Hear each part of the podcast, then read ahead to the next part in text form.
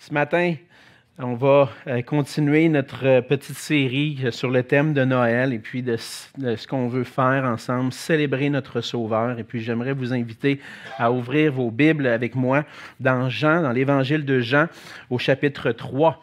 Et ce matin, on va lire ensemble les versets 14, 14 à 21 dans Jean au chapitre 3. Jean chapitre 3, 14 à 21. La parole de Dieu dit ceci, Et comme Moïse éleva le serpent dans le désert, il faut de même que le Fils de l'homme soit élevé, afin que quiconque croit en lui ait la vie éternelle. Car Dieu a tant aimé le monde qu'il a donné son Fils unique, afin que quiconque croit en lui ne périsse point, mais qu'il ait la vie éternelle. Dieu, en effet, n'a pas envoyé son Fils dans le monde pour qu'il juge le monde, mais pour que le monde soit sauvé par lui. Celui qui croit en lui n'est point jugé, mais celui qui ne croit pas est déjà jugé, parce qu'il n'a pas cru au nom du Fils unique de Dieu. Et ce jugement, c'est que la lumière étant venue dans le monde, les hommes ont préféré les ténèbres à la lumière parce que leurs œuvres étaient mauvaises. Car quiconque fait le mal est la lumière et ne vient point à la lumière, de peur que ses œuvres ne soient dévoilées. Mais celui qui agit selon la vérité vient à la lumière afin que ses œuvres soient manifestées, parce qu'elles sont faites en Dieu. On va se courber dans un mot de prière.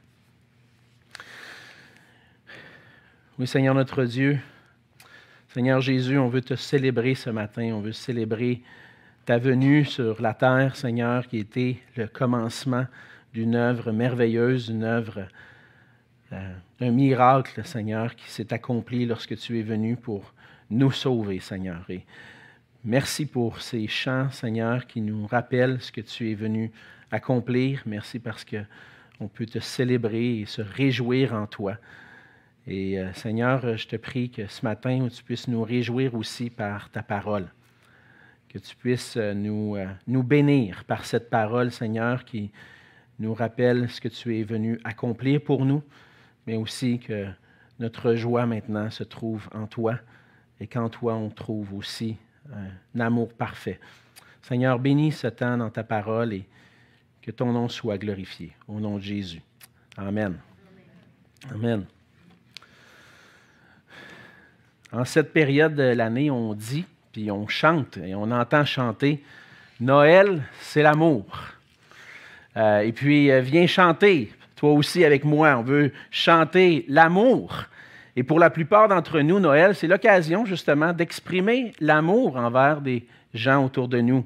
C'est ce qui fait qu'on va venir en aide souvent dans cette période de l'année, venir en aide à des gens qui sont plus démunis, qui sont en besoin. On va préparer des paniers de Noël et puis vous avez, vous voyez la guignolée, les levées de fonds pour aider des gens qui sont dans le besoin parce qu'on réalise que ce temps devrait être un temps où chacun a droit de se réjouir et puis pourrait goûter à des bénédictions. Donc, on va faire des fois des dons et puis euh, aider des gens par amour. C'est une tradition aussi hein, dans notre société maintenant euh, d'offrir des cadeaux. Et puis, je sais que pour plusieurs, bon, les cadeaux à Noël, euh, euh, vous pouvez peut-être penser d'une manière négative, euh, le fait d'offrir des cadeaux. Bon, encore une fête commerciale, on va dépenser de l'argent, ils veulent faire rouler la business, et puis on va aller dépenser, puis ça va faire, c'est juste une question d'argent. Mais on peut le voir d'une manière positive aussi, comme une occasion d'offrir un cadeau pour montrer notre amour à ceux qu'on aime, à ceux qui sont proches de nous. Et puis, euh, si vous parlez à mon épouse, puis que vous parlez négativement le fait d'offrir des cadeaux, elle va vous pointer du doigt, elle va dire non, non, non, non. C'est l'occasion pour moi de donner tout mon amour. Maintenant, je, veux donner des, je peux donner des cadeaux. Mais vous comprenez, hein, l'important, c'est toujours d'avoir un équilibre. Mais si il y a quelque chose d'important dans nos relations, dans les relations humaines, c'est vraiment l'amour. Mais si je vous demandais de définir qu'est-ce que c'est l'amour, là, c'est une grande question un matin, c'est la veille de Noël, relax un peu. Hein? Mais qu'est-ce que c'est l'amour? Vous pourrez poser la question peut-être, comment sentez-vous que quelqu'un vous aime? Peut-être que ça nous aiderait à comprendre qu'est-ce que c'est l'amour. C'est quoi les gestes où quelqu'un peut faire qui font que vous, vous sentez aimé? On voit que l'amour, c'est plus qu'un sentiment. L'amour, ça se manifeste, on le voit, lorsque quelqu'un recherche notre bien. On va sentir l'amour quand quelqu'un veut notre bien, quand quelqu'un veut nous faire, nous, montrer qu'on est pas seulement important, mais que la vie, qui on est, c'est important pour eux. Quand quelqu'un nous fait du bien, généralement, on va se sentir aimé. Et on va, si on compare avec le contraire, si quelqu'un nous fait du mal, on ne va pas se sentir aimé. Hein? Fait que là, tu dis, OK, ouais, ça fait du sens. L'amour, c'est de pouvoir goûter le bien. Si quelqu'un veut du mal, clairement, on ne se sent pas aimé, mais si quelqu'un nous fait du bien, on va se sentir aimé. Et comme chrétiens, à Noël, on célèbre ensemble. On se rappelle la démonstration du plus grand amour jamais manifesté. C'est pour nous une occasion de revenir à l'essentiel et réfléchir. Si on dit c'est le plus grand amour jamais manifesté, mais qu'est-ce que c'est cet amour-là? Parce que en envoyant son Fils sur la terre, Dieu a manifesté son amour. Mais pour plusieurs d'entre nous, étant donné que c'est un amour qui vient de Dieu, un être invisible, un être qu'on a difficulté à, à saisir, c'est pas tangible, c'est pas quelqu'un qu'on voit, c'est pas quelqu'un qu'on côtoie, côtoie, c'est pas un cadeau euh, qu'on reçoit des mains de quelqu'un. C'est comme si des fois on, on, oublie que Dieu a manifesté son amour envers nous. On oublie ça parce que c'est pas tangible. Mais le passage de ce matin nous conduit vers le quatrième thème qu'on aborde dans l'avant, qui est l'amour. Jusqu'à maintenant, on a vu le message d'espoir que les prophètes ont annoncé, la paix qui était annoncée par l'ange et les anges, et puis la bonne nouvelle aussi qui produit la joie, donc l'espoir, la paix, la joie. Et le dernier thème qu'on aborde ce matin, c'est l'amour. Mais bien souvent, lorsqu'on aborde ce terme de l'amour de Dieu, souvent on l'aborde d'une manière qui est centrée sur nous-mêmes on parle de l'amour de Dieu d'une manière romantique. Parce qu'on est dans une époque où le romantisme, c'est important. Et puis, on va parler de l'amour de Dieu comme si je suis au centre de tout cet amour-là. Je suis tellement aimé de Dieu. Dieu a tellement vu que j'étais dans ma, dans ma misère. Il m'a tellement aimé.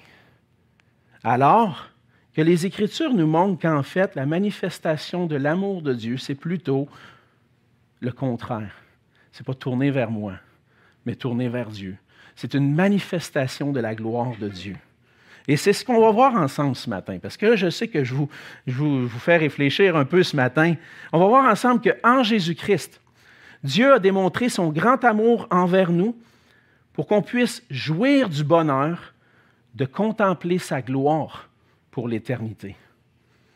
On voit dans le passage, un passage qu'on connaît bien, Jean 3, verset 16, que Dieu a tant aimé le monde qu'il a donné son Fils unique. Et même si j'ai lu les versets 14 à 21, on va se concentrer particulièrement sur ce verset ce matin. Dieu a envoyé son Fils unique, il a donné son Fils unique. Ça a commencé avec le fait que Dieu a manifesté son amour en envoyant son Fils dans le monde. Dieu a envoyé son Fils dans le monde. Et le Fils est venu dans le monde. Et là, on parle d'un miracle ici, parce que c'est le miracle de ce qu'on appelle l'incarnation par l'œuvre du Saint-Esprit. Le Fils éternel de Dieu s'est fait chair. Celui qui existait déjà avant le commencement de l'univers s'est fait homme. Il a pris une chair humaine. C'est ce que veut dire le mot incarnation. il a pris une chair, incarné. C'est ce qu'on lit dans Jean au chapitre 1. L'évangile de Jean ouvre avec ce verset. Au commencement était la parole, et la parole était avec Dieu, et la parole était Dieu. Elle était au commencement avec Dieu. Et là, on voit la parole qui était avec Dieu, qui était Dieu, plus loin, verset 14, la parole a été faite chair et elle a habité parmi nous pleine de grâce et de vérité. C'est difficile pour nous de saisir aujourd'hui comment un Dieu, le Dieu éternel, infiniment saint, majestueux, a pu prendre une forme humaine. Comment Dieu peut-il s'abaisser pour venir jusqu'à nous et prendre une chair comme la nôtre? Si on était dans la pensée grecque ancienne, tout ce qui est matériel, c'est mauvais. Tout ce qui est spirituel, c'est bon. Alors, on est en train de dire qu'un Dieu éternel, il existe sous une forme spirituelle, qui est un esprit depuis toute éternité, a décidé de devenir matériel. C'était un non-sens complet pour la pensée de l'époque. Comment un Dieu peut-il se faire homme? Est-ce que c'est même possible? Mais c'est ce que les Écritures nous enseignent et c'est ce qu'on a lu. La parole a été faite chair. Peut-être que si on revenait à une pensée plus juste bibliquement, que le matériel n'est pas juste mauvais, mais que Dieu a créé toutes choses et que toutes choses ont été créées d'une manière matérielle et Dieu a dit que tout était très bon. Le matériel n'est pas mauvais. Ce qui est, mauvais, c'est le péché qui est entré dans le monde. Mais les deux, que les deux se, rejoignent du fait que le Dieu, un Dieu, le Fils, qui est spirituellement dans la gloire pour l'éternité, vienne prendre une forme humaine, même si ça peut faire un non-sens à la pensée humaine, c'est ce que les Écritures nous enseignent et c'est ce que ça prenait pour nous sauver. Et ça, ça a été rendu possible par un miracle de Dieu et ça prend la foi pour pouvoir l'accepter. Par amour, c'est ce qu'on lit en 3.16, car Dieu a tant aimé le monde, il a donné son Fils unique. Par amour, Dieu a envoyé son Fils dans le monde et le Fils est venu vers nous. Mais lorsque le Fils est venu dans le monde, il avait la mission de venir nous sauver. Mais pas seulement ça. Par-dessus tout, il y avait la mission de manifester la gloire de Dieu. Et c'est un des thèmes importants dans l'évangile de Jean. Le, Fils est venu pour nous sauver, mais comment est-ce qu'il a manifesté son amour? Il l'a manifesté en manifestant la gloire de Dieu, en démontrant la gloire de Dieu. On a lu tout à l'heure le verset 14, mais je me suis arrêté dans Jean 1, 14. Ça dit que la parole a été faite chair, elle a habité parmi nous, pleine de grâce et de vérité, et nous avons contemplé sa gloire. Une gloire comme la gloire du Fils unique venu du Père. Et plus loin, au verset 18, Jean va dire, Personne n'a jamais vu Dieu. Dieu, le Fils unique, qui est dans le sein du Père, est celui qui l'a fait connaître. En venant dans le monde, Jésus est venu pour nous faire connaître Dieu, pour manifester la gloire de Dieu. Et comme j'en dis, on a contemplé sa gloire, la gloire du Fils unique venu du Père. Dieu est un roi souverain.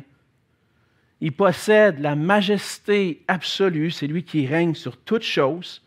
Il possède l'autorité, la puissance absolue. Il possède la gloire absolue. C'est lui l'être le plus glorieux.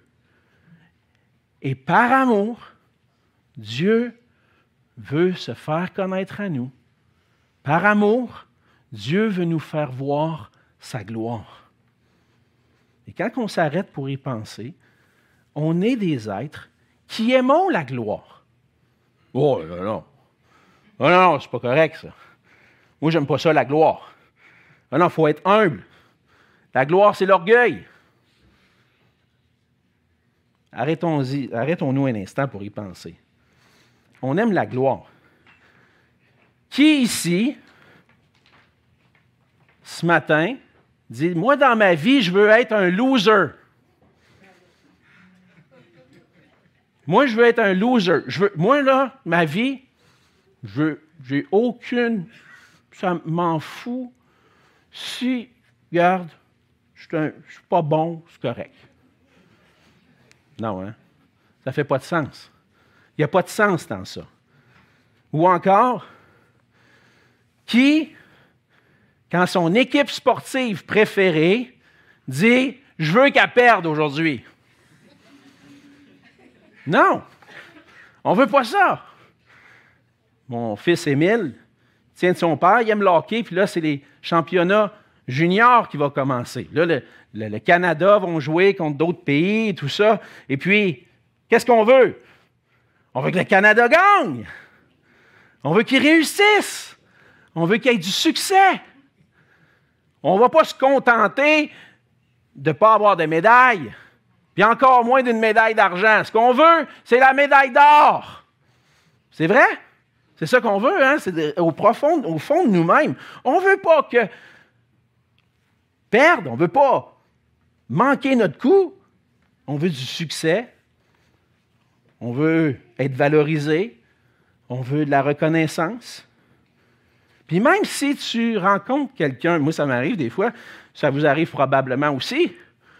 Vous allez au centre d'achat, vous allez à l'épicerie, puis là vous rencontrez quelqu'un de connu. Hey, c'est lui qui joue dans, dans telle émission. Ça m'est arrivé, ça arrive souvent. On a rencontré plusieurs. On est au centre d'achat, au promenade Saint-Bruno, puis tu croises Gino Chouinard. Vous connaissez Gino? Fait, hein? Salut, bonjour le matin. Hey, c'est, Puis là, il, me voit, il me voit que je le reconnais. Ben, salut, tu sais. Euh, hein? c'est ça. j'ai vu Gino Chouinard. J'arrive à la maison, je dis à ma femme, j'ai vu Gino Chouinard. C'est quelqu'un de connu, je l'ai rencontré. Ou je vous l'ai déjà raconté, on va voir un match des Nordiques quand j'étais enfant contre les Pingouins de Pittsburgh. Là, c'est le, réchauffement. On est sur le bord de la baie vitrée, bien placé, la meilleure place possible. Puis pendant le réchauffement des, des pingouins, on était dans cette zone-là. À un moment donné, on voit Mario le mieux arriver, puis mon frère tape dans la baie vitrée. Let's go, Mario! Mario, il passe, puis un petit clin d'œil. Hey! Mario le mieux, le magnifique, m'a fait un clin d'œil! Pourquoi on aime ça? C'est glorieux. C'est un grand joueur de hockey. Il m'a vu. Il m'a fait un clin d'œil. Wow! La gloire fait partie de notre vie parce qu'on a été créé pour la gloire. Quand Dieu s'est révélé à Moïse, qu'est-ce que Moïse a demandé? Fais-moi voir ta gloire. Je veux voir ta gloire. Parce que la gloire de Dieu, c'est la chose la plus merveilleuse qui puisse exister. Quand Jésus est venu manifester la gloire de Dieu, il est venu manifester la gloire de l'être le plus glorieux qui soit. Il est venu faire connaître la gloire de celui pour qui nous avons été créés. Hey! C'est pas n'importe quoi, là. Ce petit bébé-là dans, dans la crèche qu'on célèbre à Noël, hey, c'est quelque chose d'encore plus grand. Mais le fait qu'on est pécheur fait qu'on ne cherche pas la, gloire au bon endroit. c'est là le problème. On cherche la gloire pour nous-mêmes. Alors que par amour pour nous, Dieu a envoyé son Fils pour se faire connaître à nous, pour qu'on puisse voir sa gloire à lui. Et la manifestation de la gloire de Dieu, c'est le plus grand acte d'amour que Dieu a eu pour nous parce qu'on ne mérite pas par nature de participer à la gloire de Dieu. Vous connaissez bien un passage en Romains au chapitre 3, verset 23, que notre péché fait en sorte qu'on est privé de la gloire de Dieu. Tous ont péché et sont privés de la gloire de Dieu. C'est la pire condamnation que tu ne peux pas avoir quand tu as été créé pour la gloire de Dieu, puis que là, tu es coupé, privé, séparé éternellement de la gloire de Dieu. On est une nature rebelle parce qu'on préfère notre propre gloire à celle de Dieu. Notre péché se manifeste de cette façon-là. Jésus dit dans Jean 5, versets 43 et 44, il dit, Je suis venu au nom de mon Père, et vous ne me recevez pas. Si un autre vient en son propre nom, vous le recevrez. Comment pouvez-vous croire, vous qui tirez votre gloire les uns des autres et qui ne cherchez point la gloire qui vient de Dieu seul. Jésus est venu pour nous faire voir la gloire de Dieu, mais qu'on puisse rechercher la gloire de Dieu. Dieu a aimé le monde. Il a envoyé son Fils dans le monde pour que par lui on puisse le connaître et jouir de sa gloire pour toujours. C'est là le plus grand amour manifesté. Quand c'est pas juste Mario le mieux qui te fait un clin d'œil, mais quand le Dieu de l'univers, l'être le plus glorieux qui soit, vient pour te faire voir sa gloire, ce pourquoi tu as été créé, et qui dit, je suis venu pour que tu vois ma gloire, je suis venu pour que tu puisses jouir de ma gloire pour toujours. Jésus a démontré l'amour de Dieu envers des êtres misérables en manifestant ce qui a de plus de valeur, la gloire de Dieu lui-même. John Piper, un auteur que vous connaissez probablement, dit ceci. Apprenons de Jésus la signification de l'amour et de notre véritable bien-être. L'amour cherche à faire tout le nécessaire pour aider des gens à contempler et à goûter la gloire de Dieu en Christ pour toujours. Wow! Comme John Piper, bien souvent, tu, OK, attends, je vais, prendre une coupe de jours pour penser à ça. Je, vais, hein, je vais le relire. Hein? L'amour cherche à faire tout le nécessaire pour aider des gens à contempler et à goûter la gloire de Dieu en Christ pour toujours. C'est ça que Jésus est venu faire. Il est venu manifester son amour, l'amour de Dieu, en faisant voir la gloire de Dieu. Et Jésus est venu pour nous sauver ainsi de notre recherche de la gloire personnelle. Il est venu sauver une recherche de gloire qui est centrée sur moi, pour qu'on puisse rechercher la seule gloire qui peut vraiment satisfaire pleinement mon cœur la gloire de Dieu. Dieu a tant aimé le monde qu'il a donné son Fils unique. Il l'a envoyé pour manifester la gloire de Dieu. Et la gloire de Dieu a été manifestée dans l'amour qui a été manifesté en Jésus-Christ, parce que Dieu a donné son Fils pour nous sauver. C'est ce qu'on voit deuxièmement dans le passage. Il fallait que lorsque Jésus est venu, non, il a manifesté la gloire de Dieu dans sa personne, mais aussi manifesté la gloire de Dieu dans ce qu'il a accompli. Dans le verset 14, on lisait que comme Moïse a élevé le serpent dans le désert, il faut de même que le Fils de l'homme soit élevé afin que quiconque croit en lui ait la vie éternelle. Le verset 14 fait référence à un moment dans l'Ancien Testament où le peuple avait été euh, châtié, jugé par Dieu, et puis il avait été mordu par des serpents, et puis la seule façon de pouvoir résister à cette morsure mortelle, c'était de regarder à un serpent d'airain que Moïse avait élevé, puis en fixant les yeux sur le serpent, les gens n'allaient pas mourir. Mais de la même façon que ce serpent a été élevé dans le désert, il faut que le Fils de l'homme soit élevé. Qu'est-ce que ça veut dire? Je, pense qu'on parle ici de la croix de Jésus-Christ, où Jésus-Christ a été suspendu au bois, élevé entre ciel et terre. Il est venu pour offrir sa vie en sacrifice pour nos péchés sur la croix. Par sa mort, Jésus s'est offert en rançon pour nos péchés. Jésus n'est pas mort à la croix parce qu'il avait fait quoi que ce soit de mal.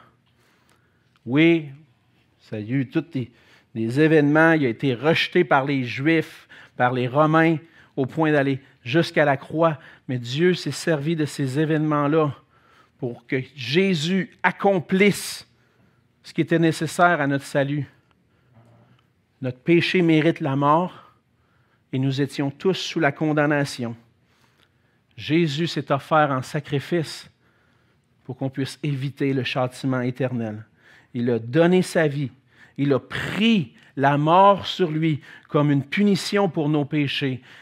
Il l'a fait pour qu'on puisse être sauvé. Dieu a donné son Fils en le livrant d'une mort sanglante comme un sacrifice parfait pour nos péchés. Et par la croix, Dieu manifeste son amour à une humanité déchue. Dieu a tant aimé le monde. Il a vu la misère, la perdition éternelle dans laquelle était ce monde. Et comme on le voit dans le passage, sans Jésus-Christ, on était déjà jugé sous la colère de Dieu. Et puis, Dieu décide, dans son amour, d'envoyer son Fils.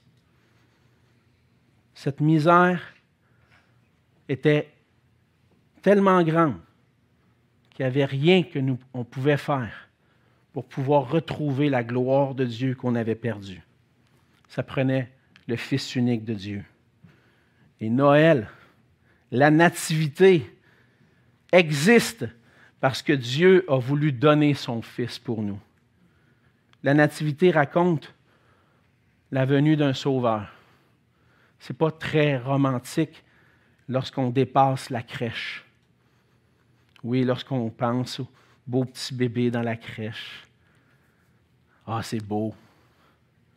Mais lorsqu'on pense à ce qu'il a vécu et subi en allant jusqu'à la croix, ce n'est pas romantique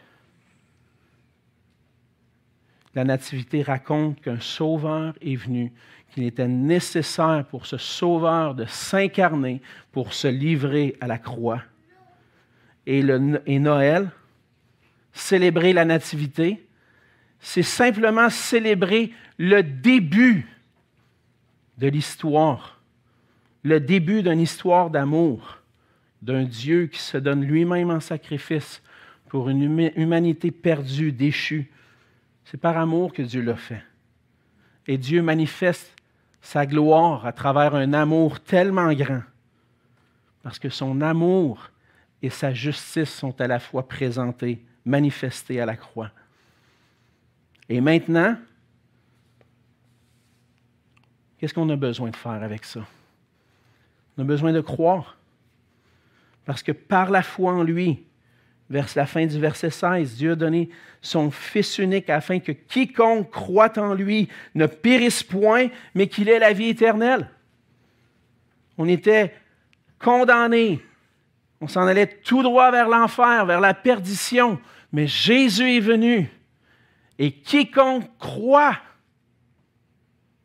a la vie éternelle. Par son Fils, Dieu a offert le salut au monde mais il y en a seulement certains qui vont voir la gloire de Dieu pour l'éternité. Plusieurs disent aujourd'hui, ah, Dieu est bon, Dieu est amour. Puis à la fin, on va arriver, puis je vais m'arranger avec lui. C'est un Dieu d'amour. Il va sauver tout le monde. Une pensée d'un salut universel. Mais Jean 3,16 et la suite est claire. Pour pouvoir goûter au salut, il faut croire en lui, placer notre foi en lui. Et ceux qui ne vont pas croire vont être jugés, ils sont déjà jugés, parce qu'ils sont déjà dans cet état de condamnation. Et pour goûter la gloire de Dieu, il faut voir la gloire de Christ manifestée à la croix et croire en lui. C'est par une pleine confiance. Croire, c'est ça.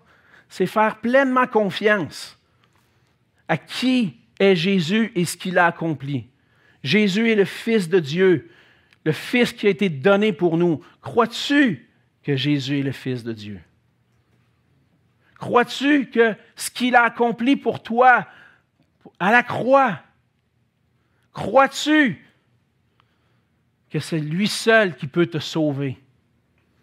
Ce qu'il a accompli à la croix peut pleinement te sauver, te réconcilier avec Dieu, toi qui es un pécheur. Crois-tu ça? As-tu placé ta confiance en lui? Ou essaies-tu de placer ta confiance dans tes propres moyens, de dire finalement, je suis un bon gars, je suis une bonne fille, je ne suis, pas, pas si pire que ça, je vais pouvoir m'arranger avec lui?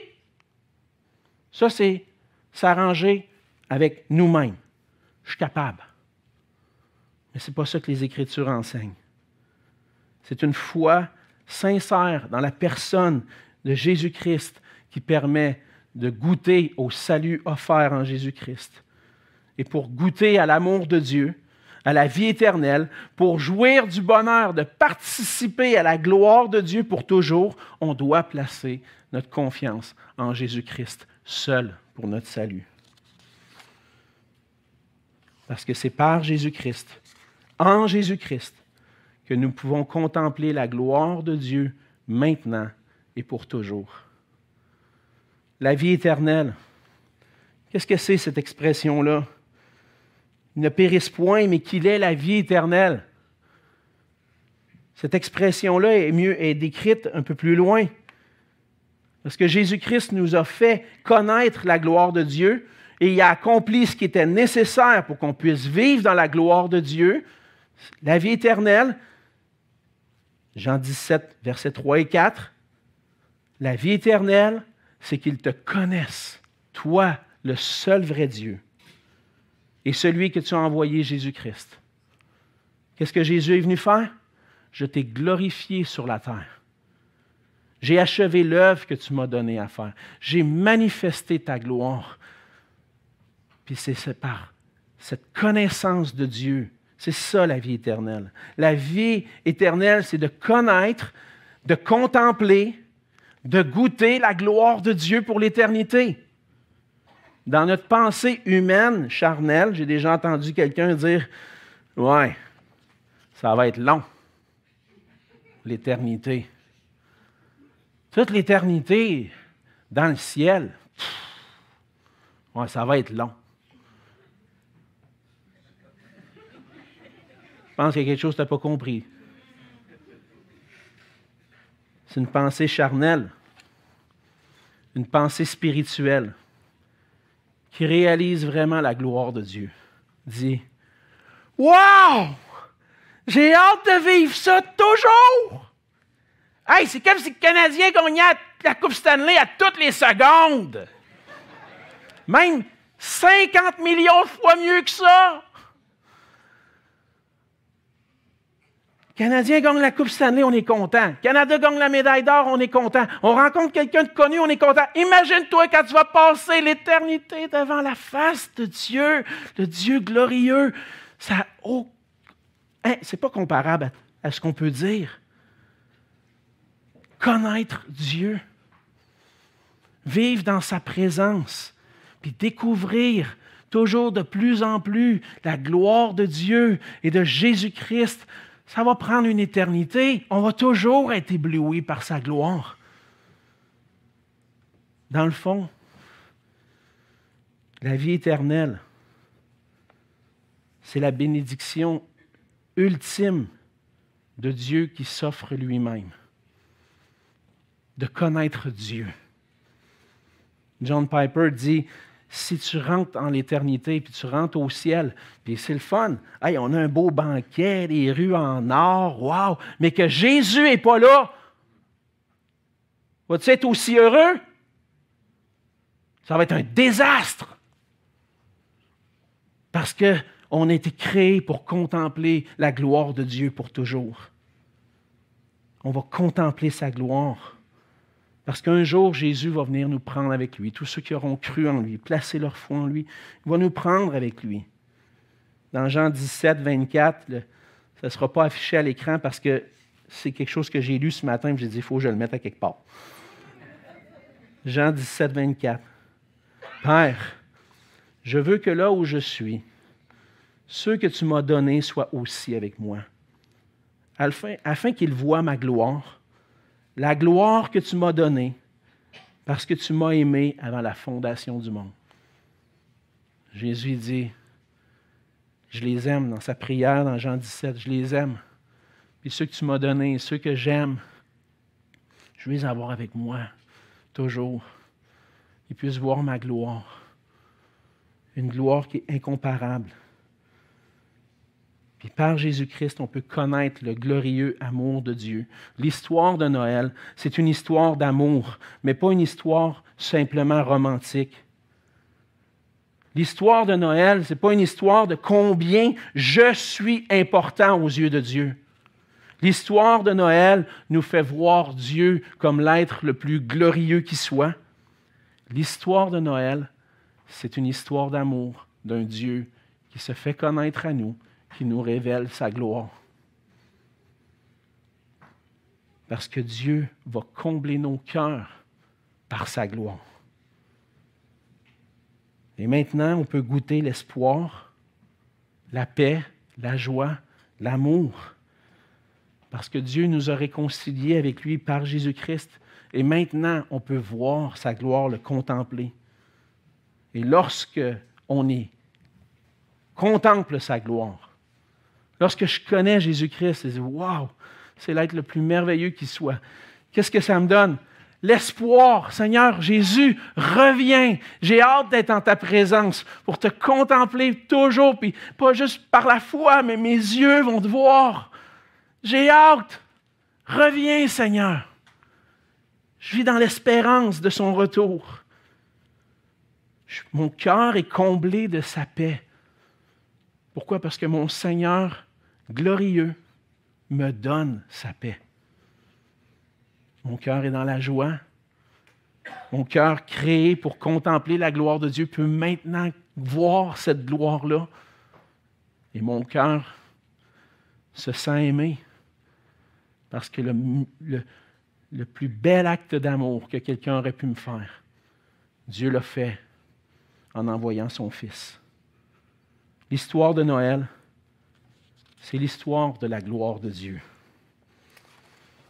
Et en Jésus-Christ, Dieu a démontré son grand amour envers nous pour qu'on puisse jouir de ce bonheur et contempler sa gloire pour l'éternité. Il le fait en envoyant son Fils en le livrant en sacrifice pour nous, il le fait pour qu'on puisse avoir la vie éternelle, le connaître. Et notre réponse à ce glorieux message, c'est la foi dans un Dieu glorieux, puis un désir de lui rendre gloire pour toujours, à commencer maintenant. Es-tu venu à Jésus-Christ? Connais-tu Jésus-Christ d'une manière personnelle? As-tu vu sa gloire? dans ce qu'il a accompli? Quand tu es venu à Christ, je me parle à moi-même parce que je me rappelle à mon enfance. Souvent, on entend l'Évangile, puis on sait que à la fin, si je ne me convertis pas ou si je ne crois pas en Jésus, je vais aller en enfer. Je ne veux pas aller là. Je crois à Jésus, je crois. Je ne veux pas aller en enfer. Est-ce que tu as cru parce que tu ne voulais pas aller en enfer? Ou est-ce que tu as cru parce que tu dis, ce Dieu-là est glorieux, puis je l'ai offensé par ma vie. J'ai désobéi à sa loi. Ce Dieu-là mérite toute la gloire, puis tout ce que j'ai fait dans ma vie, c'est de cracher à sa gloire, devant sa gloire. Je m'en fous. Mais un jour, le Seigneur t'ouvre les yeux et te fait voir la gloire de Dieu. Dire, c'est ça. C'est ça que je cherchais. C'est pour ça que je veux vivre maintenant. Et c'est pour ça que maintenant je veux saisir Christ pour vivre pour la gloire de Dieu. Oui, le Seigneur annonce un châtiment. Mais si ton but ultime de ton salut, c'est d'éviter le châtiment, de manquer le bateau, parce que le but ultime du salut, c'est pas toi, c'est Dieu, sa gloire pour toujours. Ça m'est arrivé de m'arrêter puis réfléchir. Oui, Seigneur, c'est vrai. Il y avait un peu de ça quand je suis venu à toi. J'avais peur de ce qui pouvait m'arriver si je ne croyais pas. Mais aujourd'hui, je vois. Je saisis encore plus. Puis je ne veux pas aller vers ça maintenant. Maintenant, ce, que je veux, c'est ta gloire. Puis il y a juste toi qui peux me sauver de ça. De me sauver de mon cœur de ne pas rechercher ta gloire. Maintenant, si on veut goûter la joie, on doit chercher à vivre pour sa gloire. Et cet amour que Dieu a manifesté pour nous, maintenant on veut le manifester aux autres. Si le plus grand acte d'amour de la part de Dieu a été de nous révéler sa gloire en Jésus-Christ, et de nous faire contempler sa gloire pour l'éternité. Maintenant, je veux appeler les gens à dire, regarde combien Dieu est glorieux. Moi, je ne vois pas ça de même. Prends le temps de lire les Écritures. Regarde ton état, ton cœur, rebelle à Dieu. Regarde comment Dieu est glorieux, puis combien lui mérite la gloire. Et par sa grâce, le Seigneur fait son œuvre, nous fait voir, réaliser qu'on ne s'en allait pas au bon endroit, qu'on vivait en ne manifestant pas sa gloire. Maintenant, je vis pour sa gloire. Maintenant, je veux partager, comme Jésus a fait. Il veut manifester sa gloire. Qu'est-ce que je veux parler? De quoi je veux parler? Qu'est-ce qui va être dans ma, dans ma bouche constamment? C'est de parler de la gloire de Dieu. Parce que c'est ça que je vais faire pour l'éternité. Raconter sa gloire. Et maintenant, le plus grand acte d'amour qu'on peut manifester, c'est parler de sa gloire. L'histoire de Noël, ce n'est pas simplement l'histoire d'un bébé, c'est l'histoire d'un Dieu qui a manifesté sa gloire en Jésus-Christ. Alors, c'est ce qu'on veut faire, célébrer notre Sauveur, célébrer sa gloire, puis que le Seigneur fasse de nous des témoins fidèles de sa gloire, pour que les gens autour de nous puissent goûter pleinement son amour. Prions. Oui, Seigneur notre Dieu, merci pour ta grâce envers nous.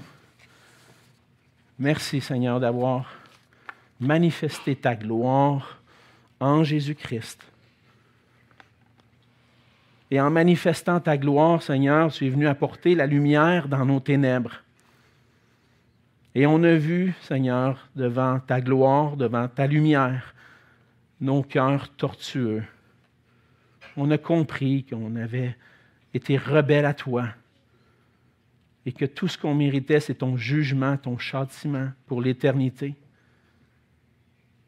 Et Seigneur, en voyant ta gloire, ce qu'on veut maintenant, aujourd'hui, c'est vivre pour toi et saisir Christ. Toujours saisir de plus en plus ce merveilleux trésor d'amour que tu nous as donné en te révélant toi-même à nous. Seigneur, aide-nous dans cette fin d'année, dans la nouvelle année qui vient, qu'on puisse chercher à te contempler, à goûter combien tu es glorieux, et que nos cœurs puissent être rassasiés par toi, Seigneur. Que rien d'autre puisse venir voler ta gloire dans nos cœurs, mais que seulement ta majesté, ton, ta gloire puisse nous réjouir, Seigneur. Qu'on puisse te célébrer, te chanter chaque jour de nos vies. Fais de nous des témoins de ta gloire. Que d'autres puissent goûter ce bonheur parfait. Et c'est en Jésus que je te prie. Amen.